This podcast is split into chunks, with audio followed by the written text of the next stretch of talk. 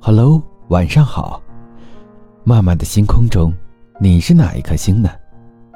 我是你的朋友大麦克风。今天也过得很好吧？要坚持哦。今天要分享的文章是：这部电影被骂上热搜，却治愈了所有讨好者。来自作者何小卫。你有没有试过重复做相似的噩梦？我在中学时，经常会做被追赶的梦，遇到怪物或野兽，想要抓住我。我原想奋力逃跑，却使不上劲儿，在自己要被追上的那一刻就被吓醒了。直到学了心理学之后，我才知道这背后是源于自己内心深处的恐惧。我不够好。当时的我是一个个性讨好的人。平日里，别人稍微一个嫌弃的眼神，或是对我不好的评价，都会让我无比在意。这些否认的声音，到了夜晚便会化身怪物，在梦中发动袭击。当然，到了现在，这种恐惧已经大幅降低了。不过，从讨好的个性中走出来，这是一个极其不容易的过程。于大年初一上映的电影《深海》，就是一部关于讨好、面对内心恐惧、成长蜕变的片子。特别的是，他以一种梦境般的方式去讲述这个历程。如果你从小就是那个懂事的孩子，总是控制不住的讨好别人，那么这部片子会给你带来排山倒海般的共情。这个春节档。我个人最期待的电影便是《深海》。对比起《流浪地球二》和《满江红》，它的势头并不算猛烈，在评价上也比较两极分化。有人看了很感动，也有人觉得云里雾里。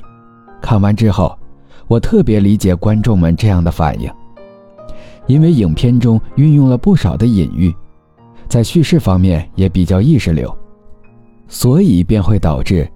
有过类似经历的观众，容易理解当中的情感，体验到强烈的共鸣；而没有经历的观众，则会比较难以带入其中，导致观影体验不佳。当然，这并不是观众的问题，而是影片叙事方式导致的结果。深海的故事展开，颇有《爱丽丝梦游仙境》般的味道。主角小女孩申诉。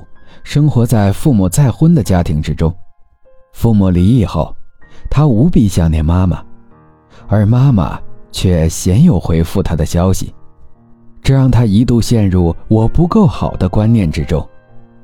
一定是我不好，妈妈才会离开，才会不理我。爸爸找了新的妈妈，生下了弟弟，在新组建的家庭里，申诉表现得极其懂事，处处让着弟弟。即使是家人都忘了自己的生日，还在当天给弟弟庆祝入学，他依然能够让自己保持强颜欢笑。讨好的人，表面上笑得有多开心，内心就有多痛。但申诉显然并不觉得这是个问题，隐藏真实的感受，对他而言，已经是一件习以为常的事情了。直到他在一次事故里面，偶然遇到了深海大饭店的老板南河。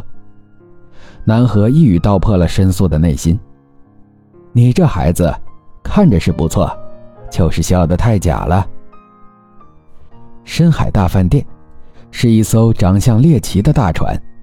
申诉登上船之后，整个故事便变得奇幻了起来。船长兼饭店老板南河。是一个性格乐观却脾气十足，同时拥有魔法的大叔。船上还有一群由海洋动物化身而成的店员和顾客。申诉认为南河能帮他找到妈妈，于是想留在船上，但南河并不喜欢他，觉得这是一个只会添乱的小屁孩。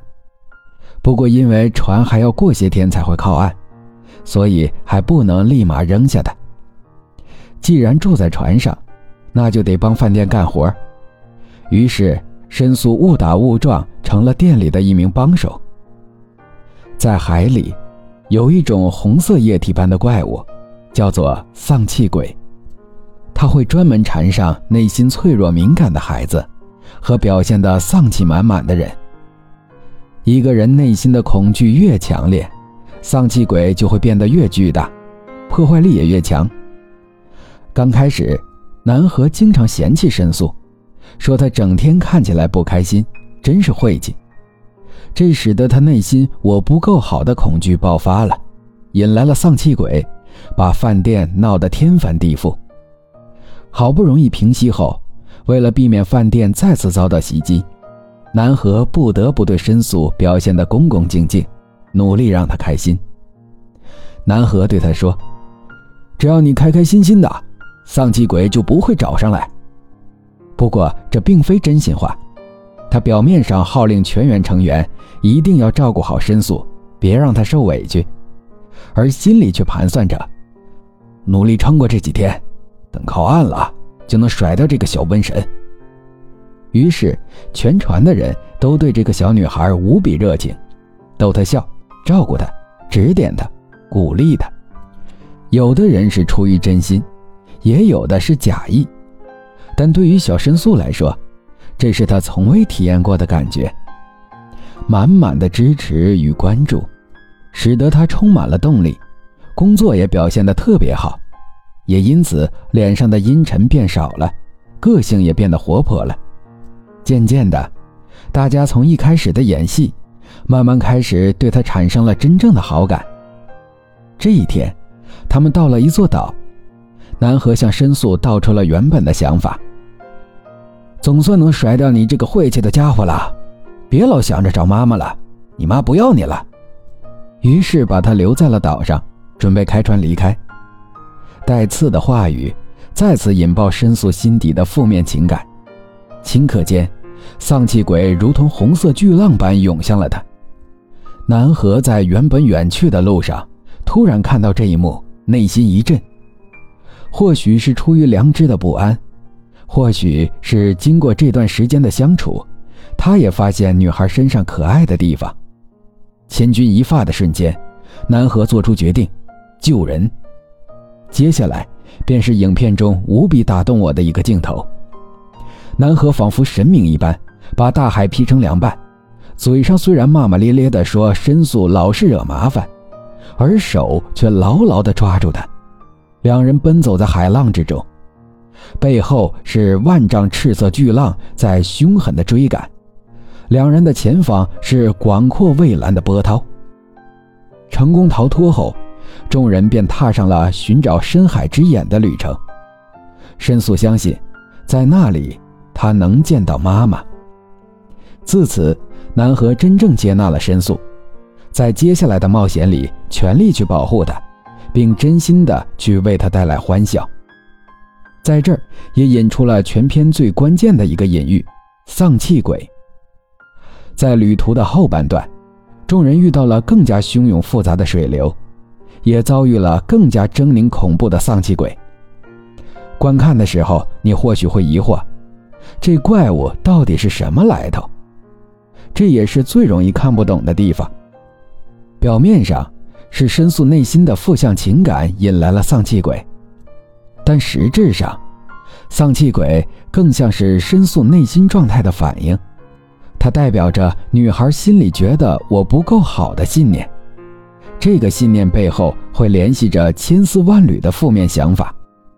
妈妈不要我了，都是我的错，我很渺小，不配遇到美好的人和事儿。因为认为自己不好，所以在与人相处时，便会把察言观色的习惯刻到骨子里。他可以非常轻松地意识到旁人的期待，然后本能地让自己表现得懂事儿。也特别擅长在受委屈时假装自己没事儿这也是讨好型人格的特点。但申诉的假笑可以骗过家人，骗过自己，却骗不过南河。即使表面上在笑，但内心的恐惧和自卑依然存在，那么丧气鬼就还会再来。所以他不可再自欺欺人，必须要克服恐惧，去直面我不够好的念头。大海代表的是申诉的内心，深海之眼，则是他内底的最深处，那里有着更多的恐惧，所以也更加危险。整个故事就是南河一行人帮助申诉面对内心恐惧的历程。这是影片的主要脉络，也是最触动我的地方。近些年来，人们对心理健康的关注越来越多，大家也开始了解什么是讨好型人格，还有抑郁症。通常对此，很多人会说：“要爱自己，不必总迎合别人。”这听起来很正确。好像很容易就能做到。然而，作为心理咨询师，我在接触了众多讨好的当事人后，深深的体会到一点：想要战胜我不够好的观念，是极其不容易的。几句简单的道理或鼓励，并不能让人一步到位的改变。我常会听到有来访者说：“我知道自己应该别在意那么多，要勇敢做自己，只是……”这真的很难。是啊，真的很难。那些负面念头，就真的如同影片中的丧气鬼那样，在不经意的时候来势汹汹，让人喘不过气来。我曾见过一位女士，虽然有很高的学历，在工作上也表现极佳，是旁人眼中成功的榜样，但当与伴侣发生冲突，自己被嫌弃时，到了晚上。他也会做噩梦。白天里，他的成功仿佛是一层厚厚的铠甲，能够把心底的脆弱与恐惧掩盖起来。但到了夜里，这层铠甲就会被无情的击穿，使他觉得自己一无是处。主角申诉就像是很多人心中内在的小孩缩影，在面对批评与质疑时，无力、害怕、畏缩起来。当一颗心被这些恐惧完全淹没，人就会失去活下去的力量。经常遇到这样的来访者，我心里都会想：我真希望他能够遇上多一些善意的人啊。万幸的是，在深海里，脆弱的孩子遇上了南河一行人。贯穿全片，是两股力量在相互碰撞，一方是丧气鬼。它代表着申诉身边那些觉得他不好的声音，另一方面，则是深海大饭店上粗鲁却不失可爱的众人，他们代表着世上友善的人们，竭尽全力去帮助小女孩，对抗那些负面信念，一遍又一遍地告诉她，这不是你的错，你值得被爱。关于如何面对我不够好的恐惧，深海并没有给出明确的答案。但有两句让我印象深刻的台词，简洁而有力。抵达深海之眼时，众人遇到前所未有的巨浪，船只被丧气鬼缠住。南河挣扎的鼓励申诉说：“坚持。”在经历了旅途中众人的陪伴，申诉也终于获得了勇气，面向恶鬼说：“我不怕你。”此时的不怕，并非真的不怕，而是即使怕。但我也要直面你。这一刻，他终于直面了那些否认自己的声音，并且发现，越去直面恐惧，丧气鬼的力量便越小。这里的桥段让我特别有共鸣。我在上大学的时候，几乎再也不做被追赶的噩梦了，因为那时经常参加社团活动，认识了很多热心的同学，身边也不再会有恶作剧、讽刺和挖苦。记得有一次，偶然又梦到被怪物追赶，我跑得飞快，但跑着跑着，我突然冒出了一个念头：我为什么要跑呢？我并不怕他呀。于是，在梦里，我停了下来，转身向怪物反击。到这儿，梦就醒了。我意识到自己成长了，和申诉一样。深海在宣发海报上写了一句话。献给走过黑夜的你。导演田小鹏称，这是他一生想做的电影。整部片子像是一封告白信，写给那些自小懂事儿、总是讨好别人，却从不心疼自己的大人和孩子们，告诉他：我们看到了你的痛苦，这一路走过来真的很不容易。希望你以后的每一次笑都是发自真心的。主创们像是在提醒这些人们，这世上是有人真心希望你快乐的。这让我想起《海贼王》里的一段剧情：小罗宾在灾难中失去了所有爱他的人，还被追杀。即使自己活下来，但在这个无法被爱的世界里，他只想一死了之。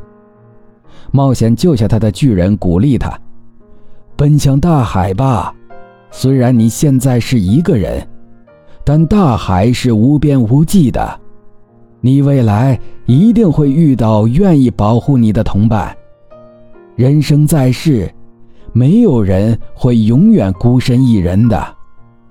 是啊，希望你能遇到南河，也希望更多人成为南河。”